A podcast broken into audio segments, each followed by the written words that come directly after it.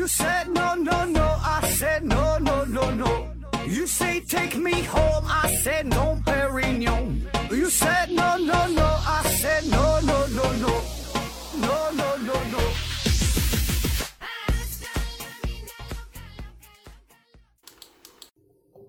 Try my best to explore, regardless of the consequence. Welcome to listen to Thinking Box. Today I will speak in English in our program. 行了，不扯了哈，就这几句英语我都练了一个下午。那先要说一声抱歉，就是已经一周的时间没有更新了。这里边的原因呢很多，一方面呢，就是最近这不是放寒假了嘛，所以中小学生放假了，就是来医院做包皮环切手术的这个小朋友啊比较多。那你可能会问，这小学生做包皮手术和咱们这个节目更新有一毛钱关系吗？那如果你有这种疑问的话，那只能说明你还不是我们的老听众。另一方面呢，就是最近我也是试图在更新节目，但是由于种种原因吧，由于一些不可抗拒的力量，就是这个审查呀，呃比较严格，节目呢经常被下架。就比如咱们这期节目吧，这呢已经是我第七遍重新录制了。那如果您能听到我的声音，那算你幸运。闲话少叙哈，嗯，其实我磨叽这么长时间，就是让这个审核人员呐可以感觉到我们这期比较水哈，聊的不是叶兵器。嗯，希望这个可以通过审查吧。下面说正事儿，继续兵器进化史系列。今天呢，我们聊聊叶兵器哈，很叶的兵器，也就是你们说的热兵器。我就不跟你们较真儿了，毕竟你们说话没有我标准。这个热兵器呀，也叫火器，它的范围呢非常的广泛，有手枪啊、步枪啊、火炮啊、导弹呐、坦克呀，这些呢都算作热兵器。涉及的范围啊太多太多了。比如说这个加特林机枪与这个马克沁机枪哈，主要有什么区别呢？比如说这个 B 二轰炸机它是如何做到隐形的呢？为什么这个 AK 四七啊会成为爆款呢？如何自己在家里边用这个硫酸和饭盒改装成简易的地雷呢？那么这些东西啊，今天我们都不展开详细说明，毕竟呢，这个时间有限呐，想用三五十分钟的时间把这些事儿讲清楚，把这个原理弄明白，那是不可能的哈。而且呢，这主要是我也不会，所以呢，咱们就走马观花的把这个重点呢放在热兵器的进化史这个史上边，就是从一个时间的角度来回顾一下热兵器的发展，而并不是专注于某一种特定的兵器。那今天呢，我们主要就说说热兵器在中国的进化，说到哪算哪，有说的不对的，说的不到位的地方，那各位您就忍着吧，反正你也没买票，你就凑合听吧。要说到热兵器，那咱那咱们呢就得从这个咱老祖宗说起了，咱小学时候都学过呀。中国古代有四大发明，这火药就是其中之一，可以说这是人类掌握的第一种爆炸物，在人类的历史上意义重大。那有人可能就会产生疑问了：人类不就是早就会用这个使用火了？那早就会用这个火驱赶野兽了？那这不算热兵器吗？到了后来，西方的事儿，比如说这个古罗马、古希腊呀，呃，都用这个火呀进进行战争、进行攻城。嗯，比如说咱们中国这个三国时期也有著名的赤壁之战，孙刘联军借助火攻嘛，全歼了曹操的船舰，创造了。小鲁一情，大鲁伤身，谈笑间，强弩灰飞烟灭的神话，你看，这不就是用火作为兵器了吗？这不就是火器吗？其实啊，这个带火的武器和这个火器还真就不一样。对于热兵器的定义，它是这么说的：它是指利用推进燃料快速燃烧产生的高压气体推进发射物的射击武器，这呢叫做火器，也就是热兵器。重点呢，就是你得燃燃烧，然后呢还得产生高压，所以呢，单纯的用火烧并不能称之为热兵器，必须你有这个高压，有这个爆炸的过程，那才行。火药的主要成分有三种，是硝石、硫磺和木炭。对于这三种成分的认识啊，是一个逐渐的过程。对于碳的认识呢，是相对比较早，在这个商周时期呀，就用木炭进行冶炼了。嗯，对于硫磺的认识呢，是在这个冶炼的过程中产生的二氧化硫，还有一些呢是这个温泉中啊自然存在的硫，特别是这个硫和这个汞相结合生成硫化汞，古人呢称之为叫沉沙，听这个名儿还挺诗情画意的，就是咱们说这个朱砂呀，就是主要的呃这个成分。这个炼丹术士呢，觉得这玩意儿吃了那就能大补，但是这个硫单质啊，它不稳定啊，也不易保存，所以呢，这个术士们就采用了伏火法，也就是硫与其他的易燃烧的物质混合加热，使其药性呢发生变化。那这种伏火法这种方法与火药的产生呢，也有着密切的关系。在火药的这三种成分之中啊，硝石的引入是一个关键。它的主要成分呢就是硝酸钾。那这个火药它的发明大约呢是出现在我国的中唐、晚唐时期左右。我查了一些资料啊，到底是谁发明的火药？这观点不一。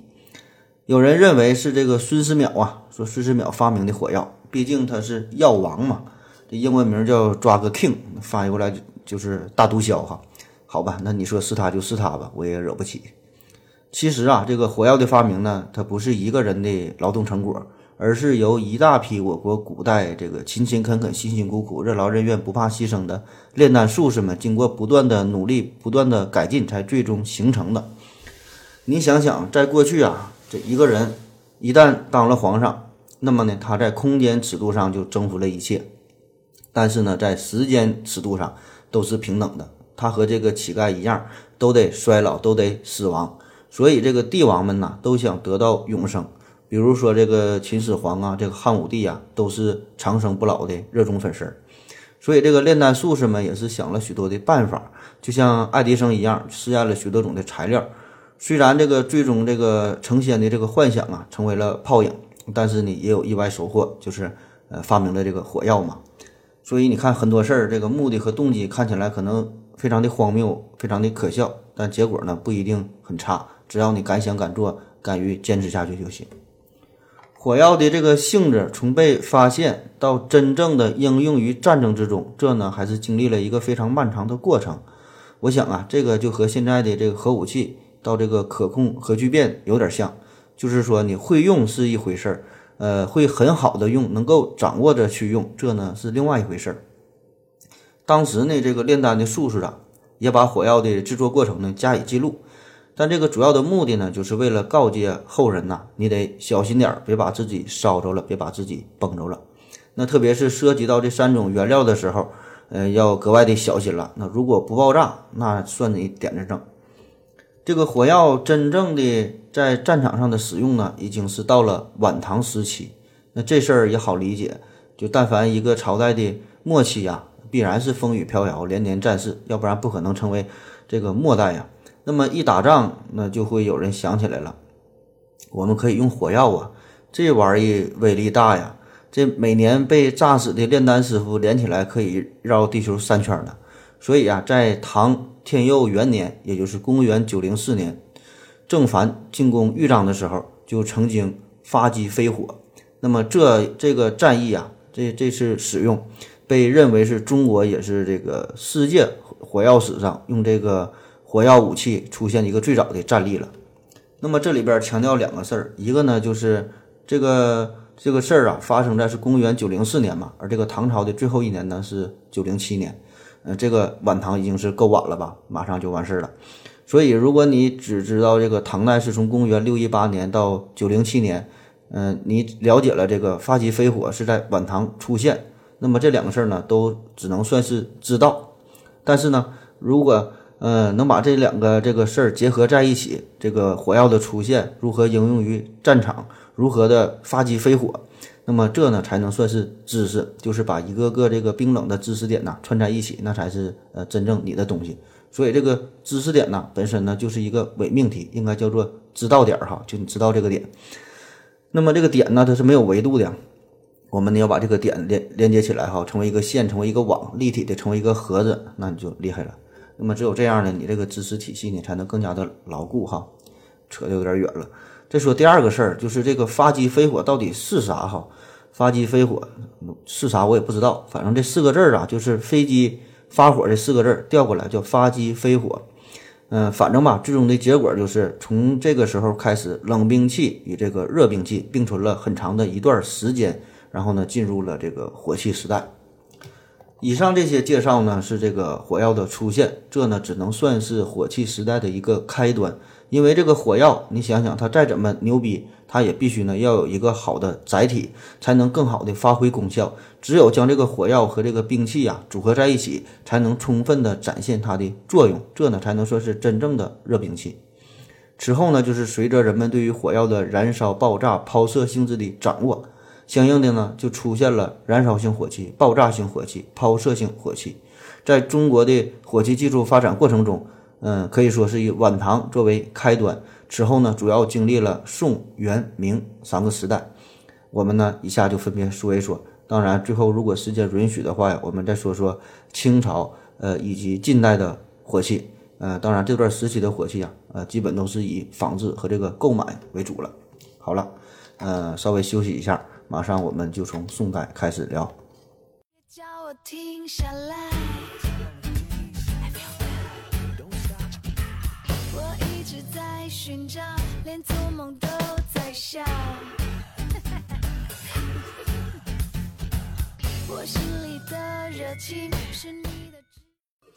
喝了口水回来，我们继续聊。中国的火枪最早呢，就是出现在宋代，叫做突火枪。突呢，就是开枪的时候突突突突的这个突，这种枪啊，枪身是巨型的竹筒，内部呢装填有火药和纸壳。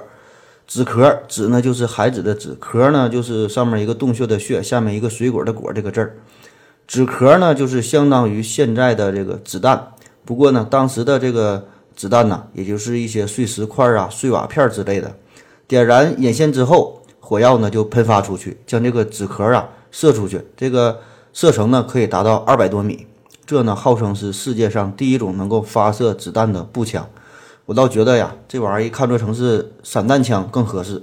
嗯，就不禁让我想起了这个 CS 中啊，伯耐利 M 四，就这个 B 二二啊，大散弹，近距离一打一大片。想当年那时候在雪地啊、白房啊，可是没少用。反正不管怎么说吧，中国发明的突火枪可以说是所有现代管状喷射武器的一个鼻祖。嗯，能把这种爆炸物啊放在一个管状物之中，这呢本身就是一个伟大的进步。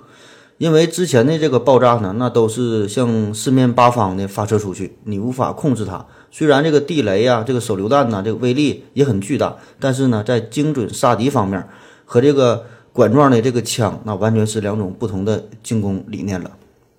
在北宋军事著作《武经总要》中记载了当时这个军队中装备的其他火药武器，比如说有这个吉利火球，呃，有这个呃毒药烟球等等。嗯，当时呢，人们已经是懂得了火药的主要成分，而且呢，也知道了为了达到不同的军事目的，调配这个比例的呃多少，制作出呢不同的火药兵器。比如说这个呃毒药烟球。它呢爆炸之后就能释放出毒气，呃，这个吉利火球，它呢是利用爆炸强大的推力，把这个球里边的这个铁吉利啊给这个迸发出来，杀伤敌人。这吉利是啥玩意儿哈？吉利呢，这是一种植物，类似于苍耳啊，就是身上都有刺儿，那崩到身上就皮开肉绽了。其实呢，这一大类的这个热兵器啊，原理呢都差不多，就是把配好的这个火药，连同铁片儿啊、碎石片儿啊，或者是其他杀伤性的。的这些呃混合物放在一起，然后呢，用这个多层的纸啊糊上，嗯嗯，包成一个球形，外边呢再是涂上一层易燃的引火物，然后晒干之后就能使用了。那么一爆炸，这里边的东西那就崩的咬哪都是了。总体看来吧，这个北宋初期已经掌握了火药的生产技术，能够生产出性质不同的火药兵器，但是呢，这仍然属于火器制造的初级阶段。因为这个火器的杀伤威力大小啊，主要在于火药配方的科学合理以及火药性能发挥的多少。其次呢，就是发射机制的改进和这个完善。那这个宋代的火药这个配方啊，还没有严格的定量比例，原料的成分呢纯度也不够，然而然而呢还不能的有效的发挥出火药的全部的性能。那到了南宋时期，呃，创制了铁火炮、竹制、纸制的火枪。反正网上资料是这么说的，我也没理解怎么用这个纸啊做成这个火枪。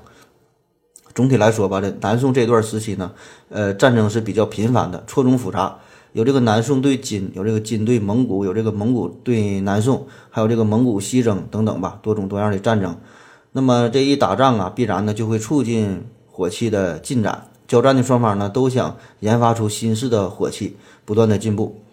嗯，比如说呢，就是改进了原来使原来使用的这个引火的方法，用这个火捻儿啊点火，这就比原来的这个火球用这个烙锥烙透铁球的方法，那就是大大的进步了。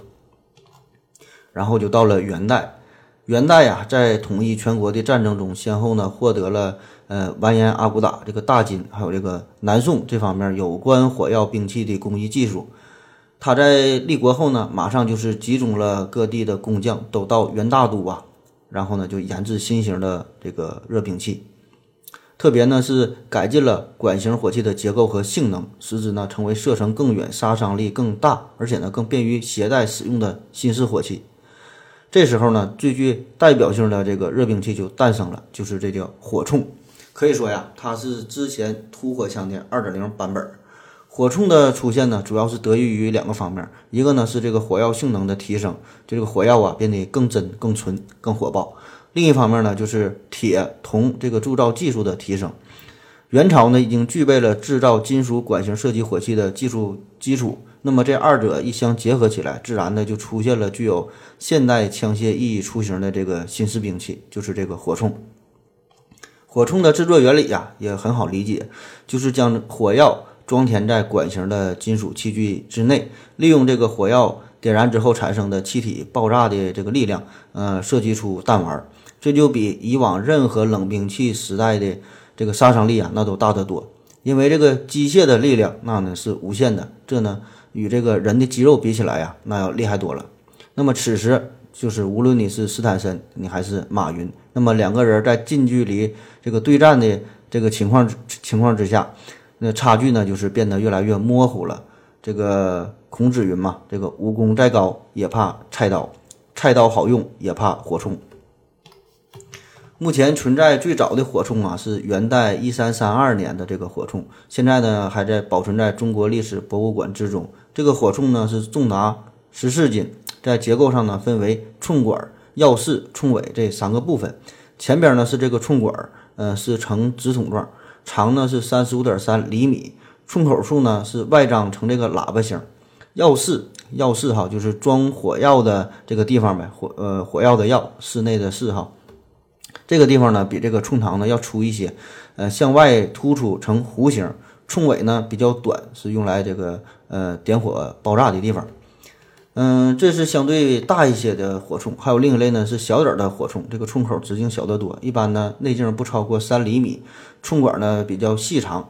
那么这两种不同类型的火铳，前者就可以看作是最为古老的火炮了，后一类呢就是供单兵手持使用的射击武器，就是说这是现代呃枪械的一个雏形。火铳与之前说的突火枪相比较，优势呢非常的明显。首先呢，就是这火铳的寿命啊更长，因为它是金属的铳壁嘛，所以呢熔点高、耐腐蚀、耐腐蚀性好、抗压力也强，不易炸裂。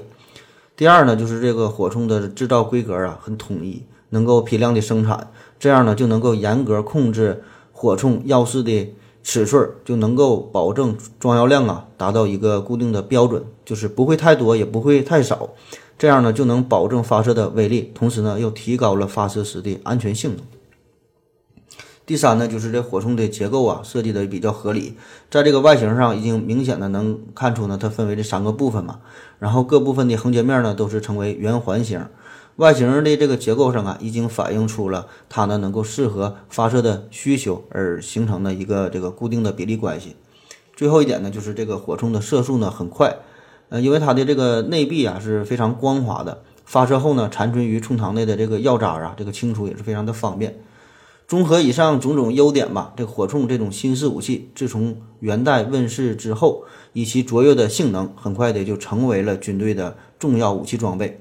到了元朝末年，这个火铳已经被政府甚至说是农民起义军所使用了，尤其是这个朱元璋率领的起义军之中，哈。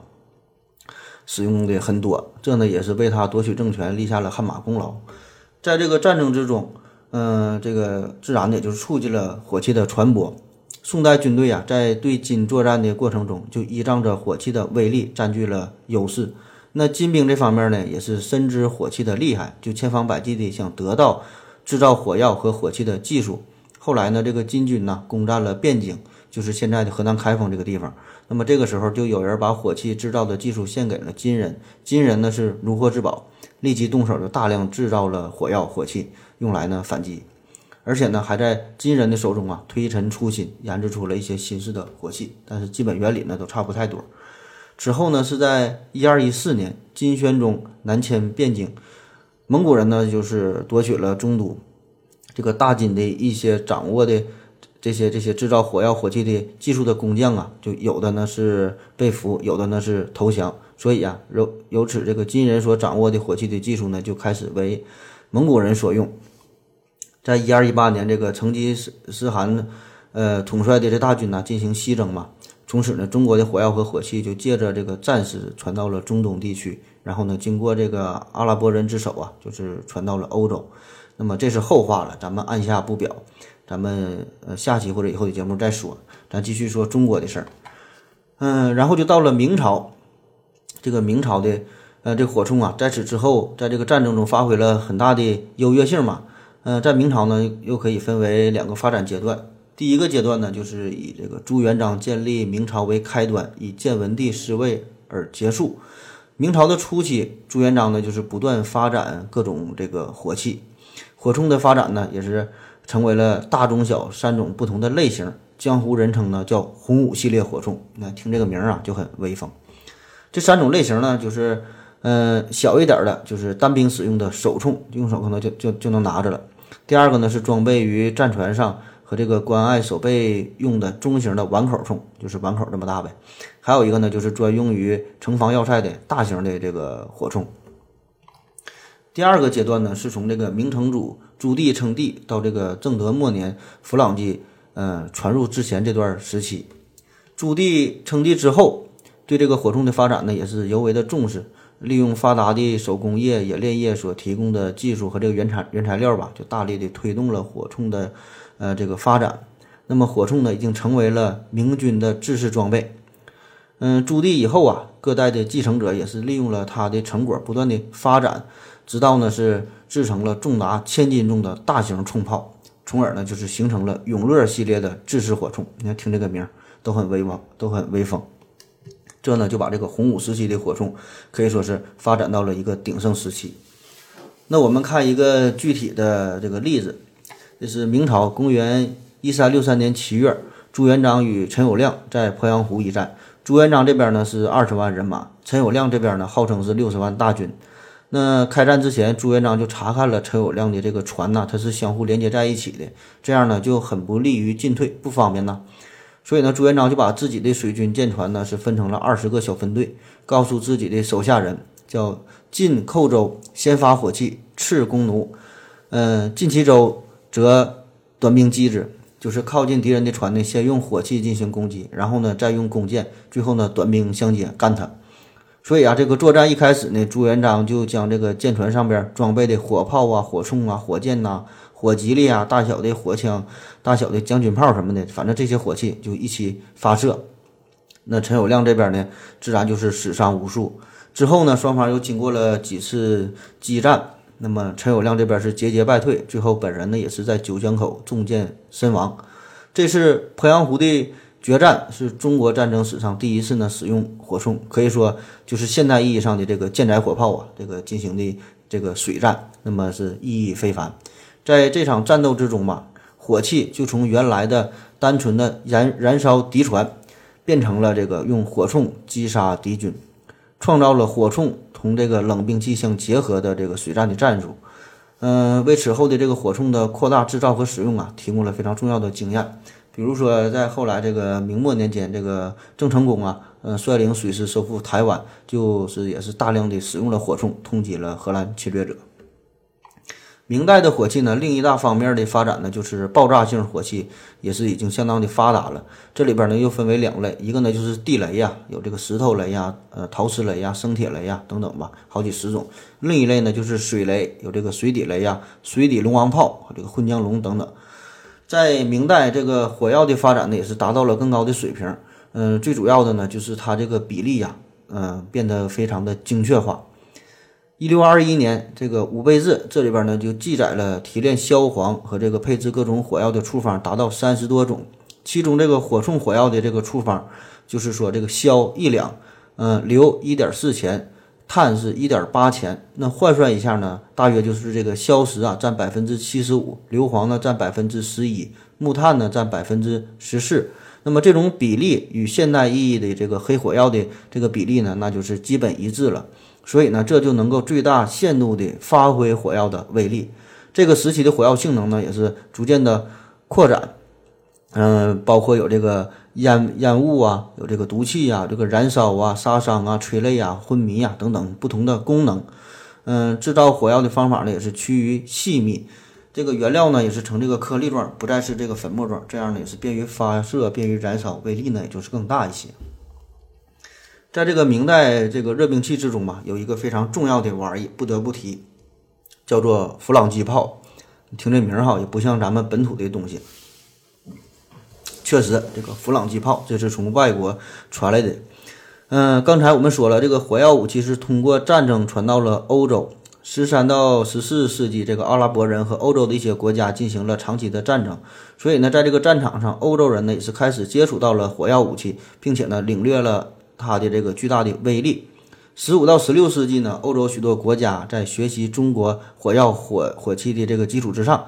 嗯，制造了新的这个火药兵器，并且呢不断的改进，就出现了这个弗朗机炮。那么弗朗机炮是啥？又是怎么引入到中国的呢？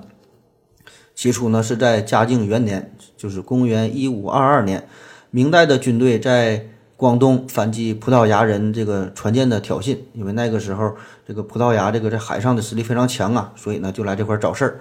那么一不小心，我们呢还把这个对方给灭了。缴获了两艘舰船和他们装备的这个舰炮，因为当时啊，我们把这个葡萄牙人呢称作弗朗基，所以呢，把这个船上的这个舰炮啊也称为弗朗基，或者叫做弗朗基炮。弗朗基这个词儿啊，我查了一下，这个词源呢应该是 Frank 哈，就是法兰克这个词儿。嗯，后是后来不知道也怎么不知道怎么传的哈，反正当时呢就叫做弗朗基了。那当地官员缴获了弗朗基炮。马上呢就献给了明朝的政府，感觉这是个好东西，这玩意儿也挺厉害，咱得得着哈。不仅要得着，咱呢还得仿制它。当时的皇上呢是明世宗，非常的明事理呀，所以呢就立刻同意了，就开始了弗朗机的呃仿制工作。那你说到仿制，那不就是山寨嘛？那山寨这事儿，那咱们从来没学没服过谁哈。做山寨呢，咱们是认真的，堪称世界一流，甚至呢做的比原版的还要好。所以，经过大约也就是一年的时间，第一批这个弗朗机炮就仿制成功了，一口气儿呢就做了三十二门。嗯，这个弗朗机炮，这呢与咱们的中国的原型的火铳相比啊，确实有很多相似的地方，但是呢，人家也有很多的改良之处。嗯，比如说，首先呢，它是采取了母铳和子铳的结构，它就是给分解开了。那在使用的时候，先把一枚子铳装入到这个母铳的装弹室中，发射完之后呢，把这个空的子铳啊就拿出来，马上呢换上另一枚子铳，那子铳呢就可以准备很多个呀，那个轮流装上，这样呢就是减少了现场装填弹药的时间，就提高了发射的效率。第二呢，就是这个弗朗机炮呢有着更好的这个瞄准装置，这样呢就能对远距离的目标进行瞄准射击了。同时呢，它还增设了两侧的炮耳。这呢就能够把这个炮身呢置于座架上，炮耳呢可以转动，使这个火炮的射击角度呢可以俯仰调整，同时呢它还能左右的旋转调整，这样呢就大大的呃扩大了这个射击的范围。仿制弗朗机炮，这呢只是一个好的开始。此后，在公元一五四八年，明军在收复被日本人和葡萄牙人占据的双屿港的时候，又缴获了火绳枪。那这个是呃，在火器史上非常重要、非常有名的。这个枪的特点呢是枪管很长，因为它弯形的这个枪托类似于鸟嘴啊，所以呢当时也叫做鸟嘴铳，或者是鸟铳，或者叫鸟枪。火绳枪它呢比当时明军使用的这个火铳啊装填更加方便，射速呢更快，命中率呢也更高，杀伤威力呢也是更大。所以这个嘉靖年间呢，明军呢又继续仿制这个鸟枪，之后呢。火器研制家叫赵世珍，又仿制了土耳其式呃鲁密冲、呃掣电冲、这个三长冲、双叠冲、迅雷冲等等吧，反正就是各种各样的单筒的、多筒的这个火绳枪，把这个火绳枪炮的研制啊推进到了一个新的发展的阶段。可以说，在这个阶段。嗯，除非是别让咱们知道，那只要让咱们看着了、学会了，马上就给你仿制出来。从嗯明朝嘉靖到这个万历年间这段时间，在大量制造了火绳枪炮的同时，我们呢还全面发展了各种传统的火器，包括有这个快枪、有这个虎蹲炮等等，创制了各种地雷呀、水雷呀这些火器呢，连同这个火绳枪炮，基本上呢就包括了中国古代的。这个火器的各个门类，形成了中国火器发展史上外来火器与传统火器同时发展、交相辉映的新时代。但是哈，听着挺辉煌，但是在这个辉煌的背后啊，却已经暗暗隐含了一个衰微的开始。因为呢，这个时候的辉煌呢，已经不是靠你一个人，不是靠你自己达到的辉煌了，而是呢，开始仿制别人，开始呢，依附于他人，你得去模仿。那么这就埋下了一个巨大的隐患。呃，在明嘉宗天启元年，为了抵御金军的进攻，以这个徐光启为代表的军事技术家，受到这个明明代这个朝廷的命令，向这个澳门葡萄牙殖民当局啊，就购买了欧洲使用的最早的加农炮。那当时呢，我们管这种炮呢叫做红衣炮，这玩意呢威力巨大，能够呢炸毁大型的城墙。在天启六年。袁崇焕呢，曾经在宁远指挥明军使用这个红衣大炮啊，打退了努尔哈赤的进攻。之后呢，这个朝廷呢就任命徐光启、李之藻等等这些军事专家组织工匠，就开始仿制红衣炮。个人感觉吧，这段时期呢，呃，应该算是中国热兵器由盛到衰的一个分水岭。嗯，因为这段时间虽然我们呢也在积极的学习，也在努力哈。嗯，努力的仿制，主要是仿制西方的这个火炮。那么，无论是这个弗朗机炮也好，还是这个后来的红衣炮等等这些吧，我们在这个态度上啊，还是很端正的，非常要求上进。嗯，这呢是值得肯定的。但是另一个侧面也就表明了，西方的火器已经开始优于我们，所以呢，我们才要向人家学习嘛。那么很自然的，你跟人学长白毛，你跟在人家屁股后边，必然呢也不是长久之计。这个时候，欧洲列强们也就意识到了我们这个国力的衰败，也逐渐的开始觊觎我们肥沃的土地。好了，歇一会儿。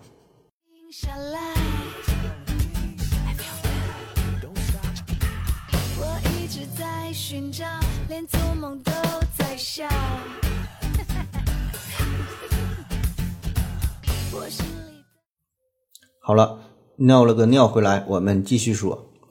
时间呢，就到了明末清初这段时期，我们呢已经成功的仿造了红衣大炮，并且呢开始大量的装备到军队之中。因为避讳“衣”这个字儿啊，所以呢改名叫红衣大炮，就是衣服的“衣”。那我也不知道这个三六零的老总这个外号啊，是不是跟这个有关？在康熙年间，为了收复被沙俄侵占的雅克萨城和平定三藩的需要。朝廷呢就委任耶稣会传教士比利时人叫南怀仁，让他呢先后制造了五百多门各种类型的红衣大炮。在这个清朝啊，还有另外一个牛人，一个火器研制专家，叫做戴子，他呢先后创制了威远将军炮、呃连珠火铳等等这些枪炮。戴子这个人呢非常厉害，非常牛，博学多才，精通兵法，是著名的机械家、这武器制造家。当时有个这么个事儿。就是之前说呀，很多西方国家都觊觎我国肥沃的土地嘛，然后呢，他们就想试探一下这个清朝的虚实，就是说看看你的军事实力到底怎么样啊。于是呢，就派出了使臣，拿出了盘长鸟枪，就嘚瑟一下。这呢是西方认为呃一种很先进的火枪了，就问这个康熙帝，就说老康，你看这玩意儿，看这个枪好不好，厉不厉害？康熙他要面子啊，心里是非常的佩服，但是呢，嘴上很硬，不好意思说我们大清天朝上国没有这玩意，愣说呀，你这呢都是雕虫小技，都是奇技淫巧哈，没什么意思。你要是喜欢的话，我送你十个。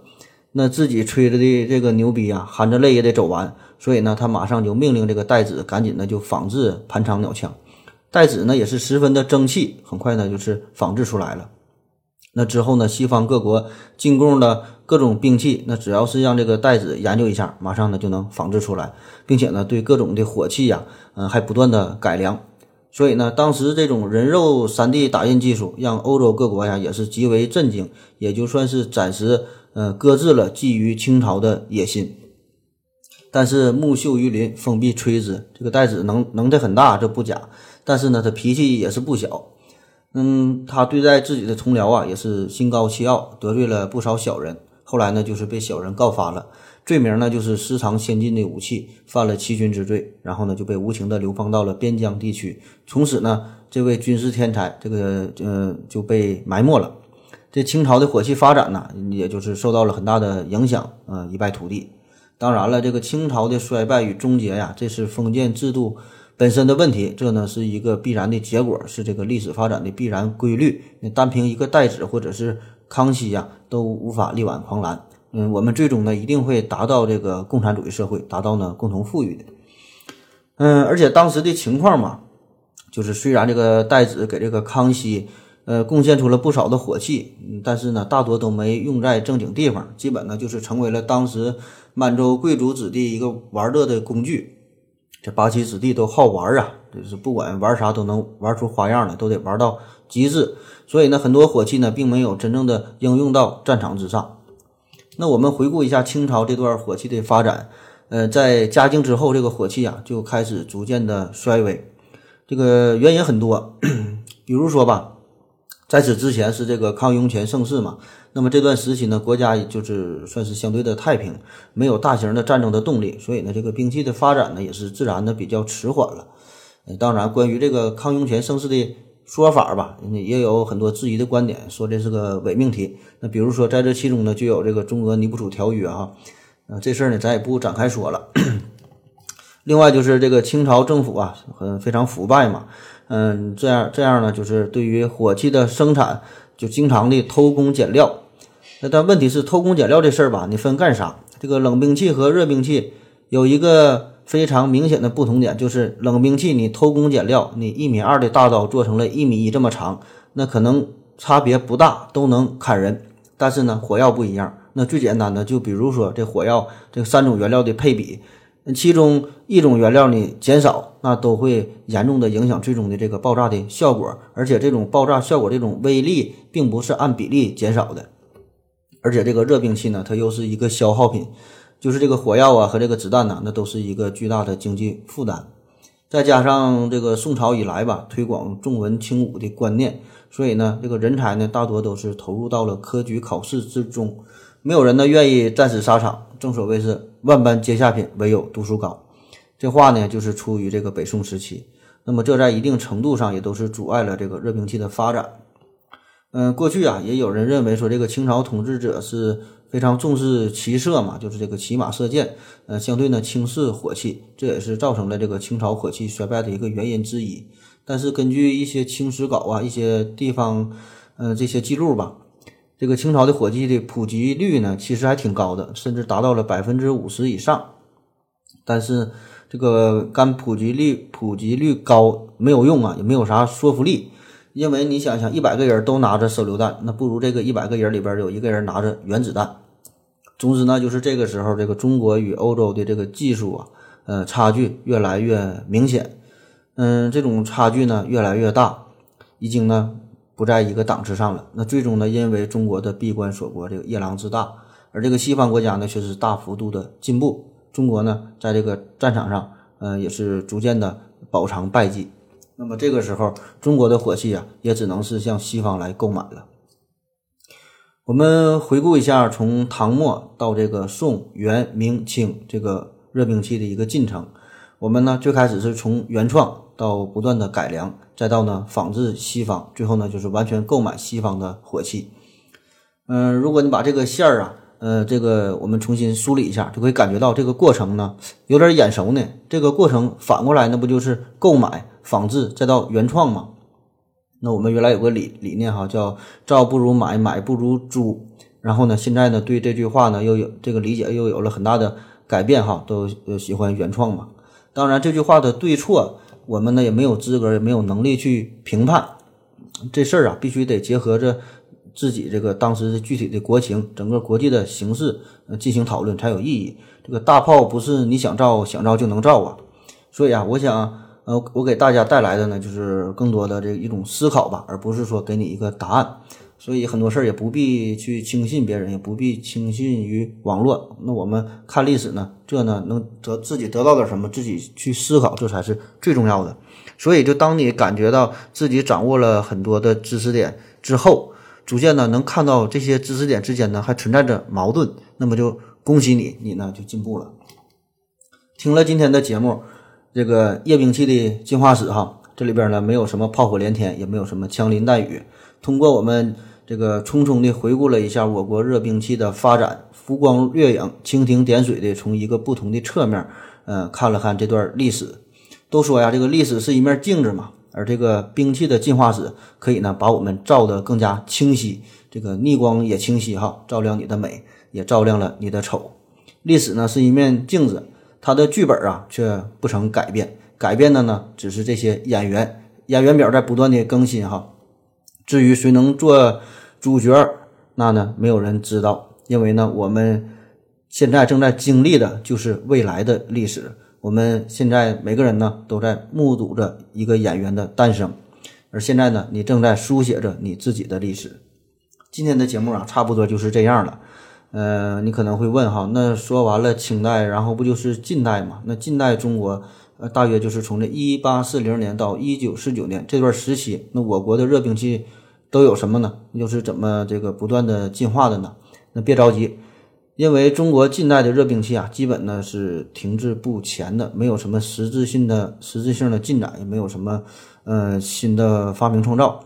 而且呢，此后一段时期啊，这段时间与一战和二战有很大的重叠嘛，所以这段时期呢。呃，还是以欧洲战场这个热兵器啊为主导的。嗯，我们呢主要还是向人家学习哈。比如说这个大名鼎鼎的汉阳造，就是一八九五年，嗯，湖北枪炮厂这个制造的汉阳造八八式步枪，这个原型就是德国的一八八八式委员会步枪。这个咱这汉阳造啊，那真是一把神枪。从这个军阀混战时代一直到抗战结束，这汉阳造呢，在中国一直都是一个主力的武器之一。此后呢，还有这个中正式步枪，这呢是相当于德国标准型毛瑟步枪这个一个中国改良版，使用的是七点九二毫米尖头型的毛瑟步枪弹，嗯，也是逐渐的取代了汉阳汉阳造这个八八式步枪。嗯，反正后续的这些东西吧，我们也会在以下的节目中呢，嗯，提到一些。感谢大家的收听与支持，今天的节目呢，基本就是这样了。如果这个系列反响还是不错的话呢，我们可以。把这个系列呢再展开点儿，继续说一说。比如说，可以单独做一系列这个枪的系列呀、炮的系列呀、导弹系列呀、呃，这地雷系列哈。嗯，也可以研究一下为什么我们首先使用了火药，但是后来我们还衰败了呢？嗯，行了，就这样了，不墨迹了。再说多了可能又被下架了。好了，听歌吧。感谢大家哈，再见。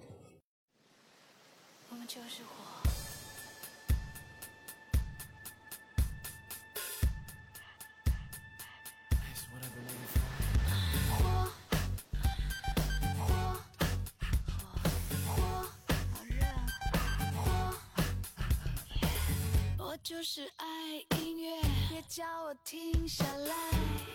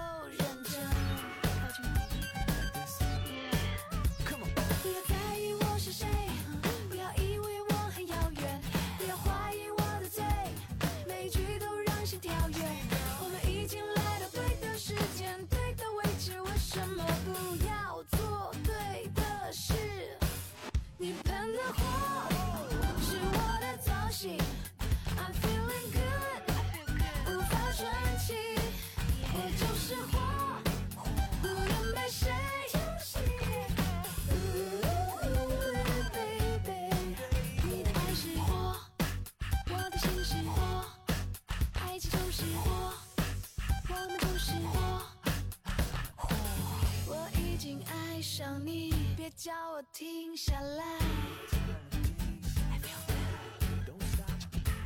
我一直在寻找，连做梦都在笑。我心里的热情是你的指南针，想靠近我的人，你方向要对准。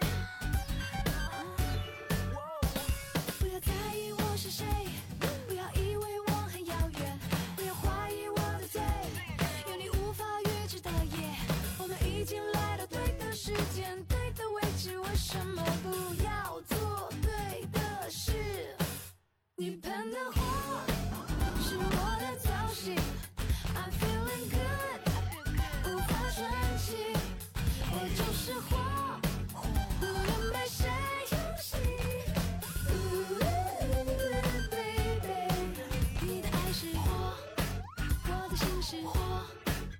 爱情就是火，我们就是火，你的爱是火，我的心是火，爱情就是火，我们就是火，你喷的火是我的造型，I'm feeling good。